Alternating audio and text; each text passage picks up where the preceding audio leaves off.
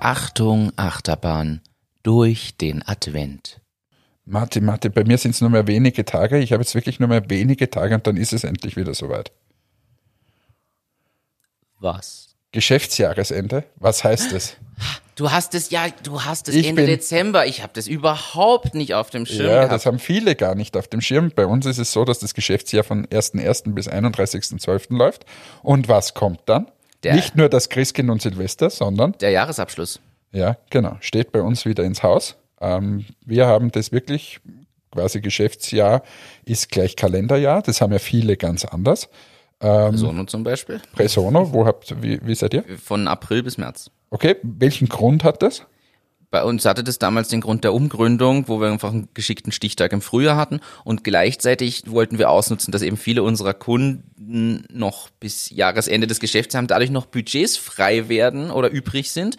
Oder aber sie was budgetiert haben noch für Januar, wo es aber gleich beauftragt wird. Und das fällt dann alles bei uns noch entspannt mit ins Geschäftsjahr rein. Ja. Ich weiß eigentlich gar nicht, warum das bei uns von 1.1. bis 31.12. ist. Weil es der Standard ist, glaube ich. Ist wahrscheinlich Standard. Wir tun uns auch leichter mit diesen ganzen Auswertungen und Reports und so weiter. Ja, da ist es tatsächlich das ist einfach. wirklich besser, weil es keine Diskussion gibt.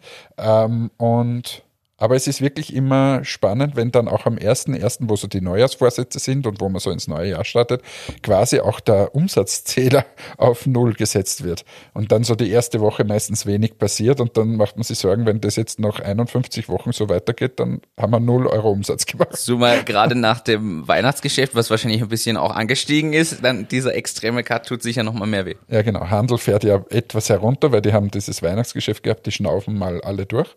Und drum tut es dann eigentlich immer weh und der Jänner ist immer eine- sehr herausfordernde Zeit für die Nerven. Aber vielleicht kann man zum Jahresabschluss noch irgendeinen Tipp geben. Ich weiß, das kann man auch nachhören. Wir haben in den ersten 20 Folgen das eine oder andere Mal darüber schon gesprochen, auch über Abgrenzung und was das alles bedeutet. Hast du jetzt aktuell noch einen Tipp, wenn du dich jetzt schon darauf vorbereitest? Mein Tipp ist, sucht euch einen tollen Steuerberater, wo das Ganze möglichst unkompliziert abläuft und wo ihr nicht Wochen und Monate lang damit verbringt, den Jahresabschluss mit äh, fertig zu machen. Macht ihr jetzt eigentlich bei Entmatics auch Inventur dann?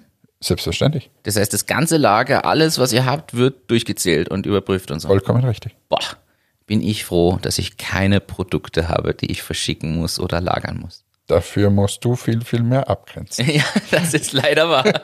Und in diesem Sinne wünschen wir allen einen guten Jahresabschluss in einer wirklich schwierigen Zeit.